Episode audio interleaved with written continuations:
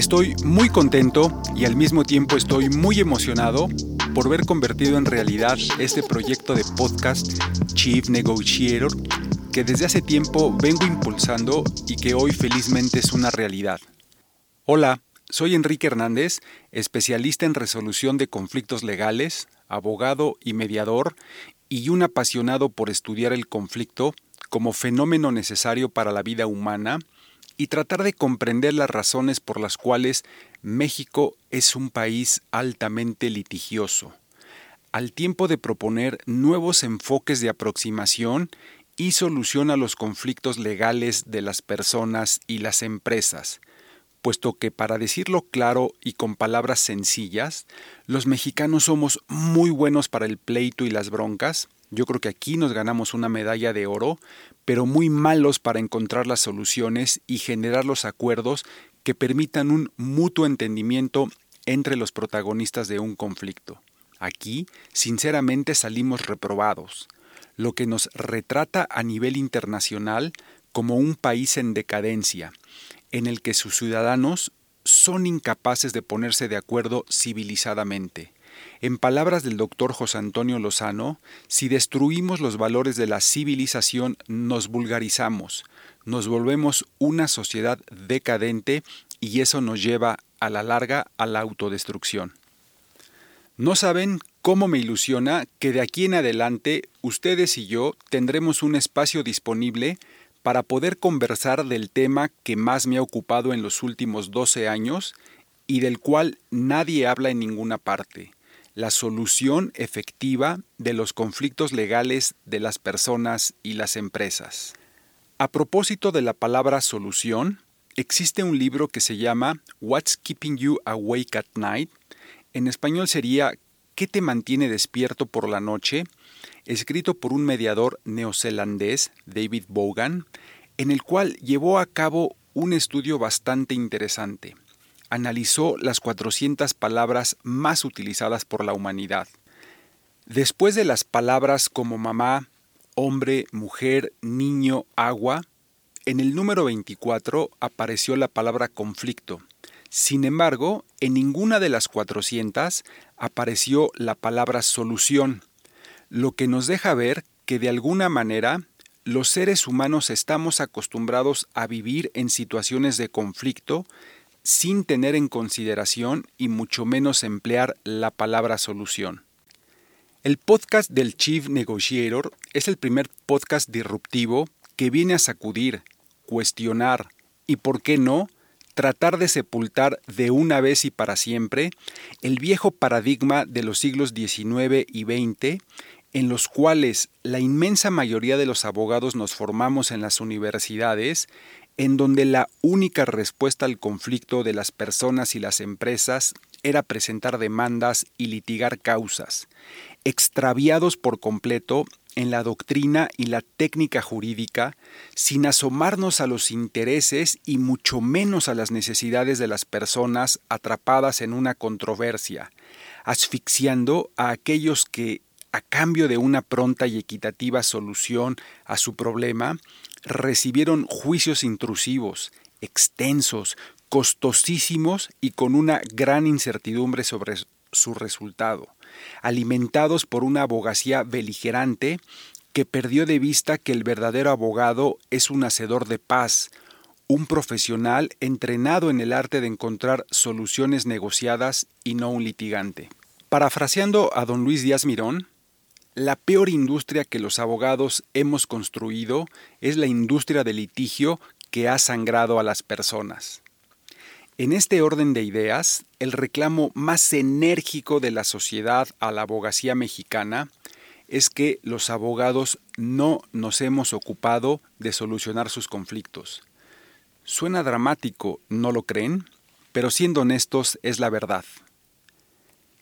En el podcast, por primera vez, ponemos a las personas y las empresas como la columna vertebral y el eje central de toda nuestra actividad en todo lo que vamos a comunicar y que queremos compartir con ustedes para invitar a la reflexión, a la concientización y a la transformación, sobre todo aquellas personas que por cualquier causa se encuentran afectadas por un conflicto legal. A partir de ahora y durante los siguientes episodios, hablaremos y nos enfocaremos en diversos temas novedosos e interesantes relacionados con la solución eficiente y creativa de los conflictos para que, por fin, se abandone esa vieja y nefasta creencia de que para resolver un conflicto legal las personas y las empresas tienen que litigar y pelear por una causa. Estoy plenamente convencido que los conflictos son para resolverse y no para sufrirse. Cuando una persona o empresa resuelve satisfactoriamente un conflicto que le aqueja, inmediatamente recupera su felicidad, su estabilidad y su confianza, además de que se salvaguarda lo más valioso que tiene, una relación personal, familiar o de negocios valiosa. Antes de seguir adelante, quiero hacer un paréntesis para explicar de dónde viene el nombre del podcast y por qué fue la base de mi inspiración. Chief Negotiator es una posición ejecutiva estratégica dentro de una empresa importante en otros países como Estados Unidos y algunos de Europa. Si hacemos una traducción literal al español, sería el jefe negociador o también el negociador principal. En México aún no existe la posición del Chief Negotiator y no hay que confundir con el General Counsel o el In-House Lawyer, que son posiciones completamente distintas. El Chief Negotiator es un consultor experto en la detección de problemas y el desarrollo de soluciones empresariales por su función clave, ahorra millones de dólares a la empresa por su oportuna detección y gestión adecuada del riesgo, así como la solución oportuna de controversias evitando su escalamiento.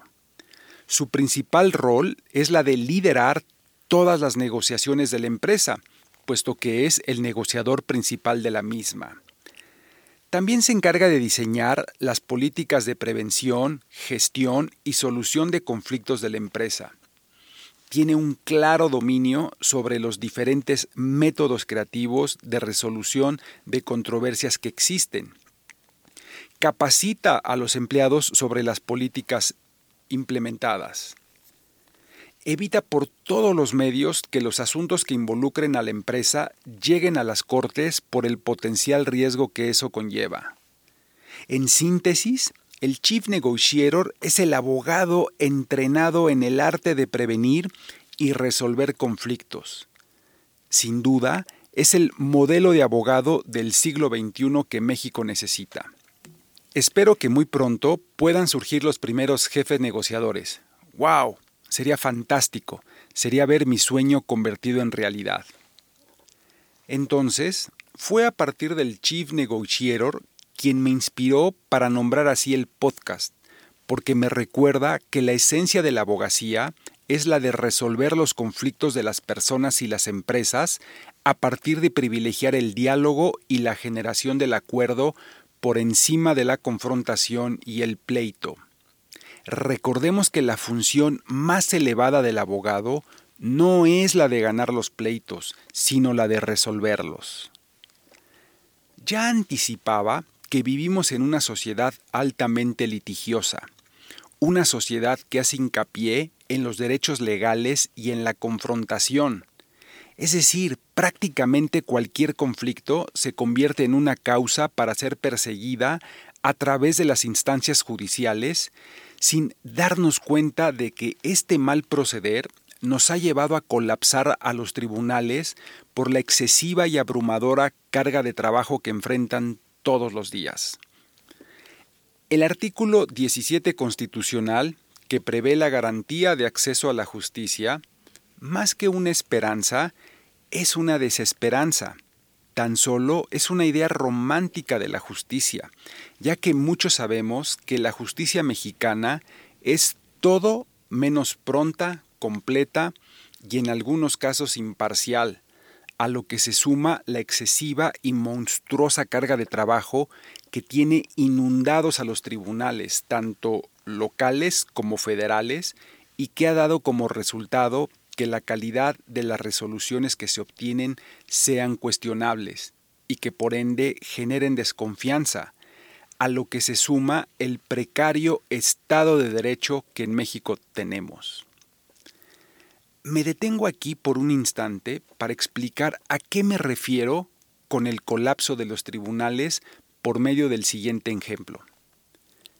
Pensemos en el conocido y prestigiado restaurante La Fonda del Refugio, que tiene una capacidad instalada para atender 100 mesas.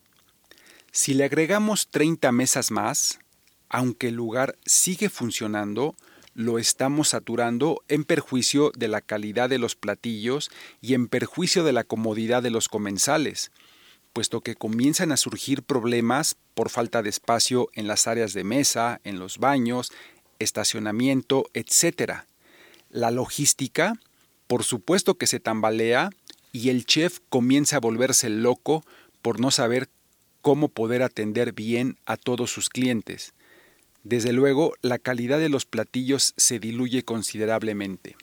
Ahora bien, si al mismo restaurante súbitamente le duplicamos las mesas, es decir, de 100 pasamos a 200, resulta que lo colapsamos, puesto que es imposible dar servicio a 200 mesas al mismo tiempo, además de que el lugar ni siquiera tiene el espacio físico suficiente para atender a los comensales y ofrecerles un buen servicio.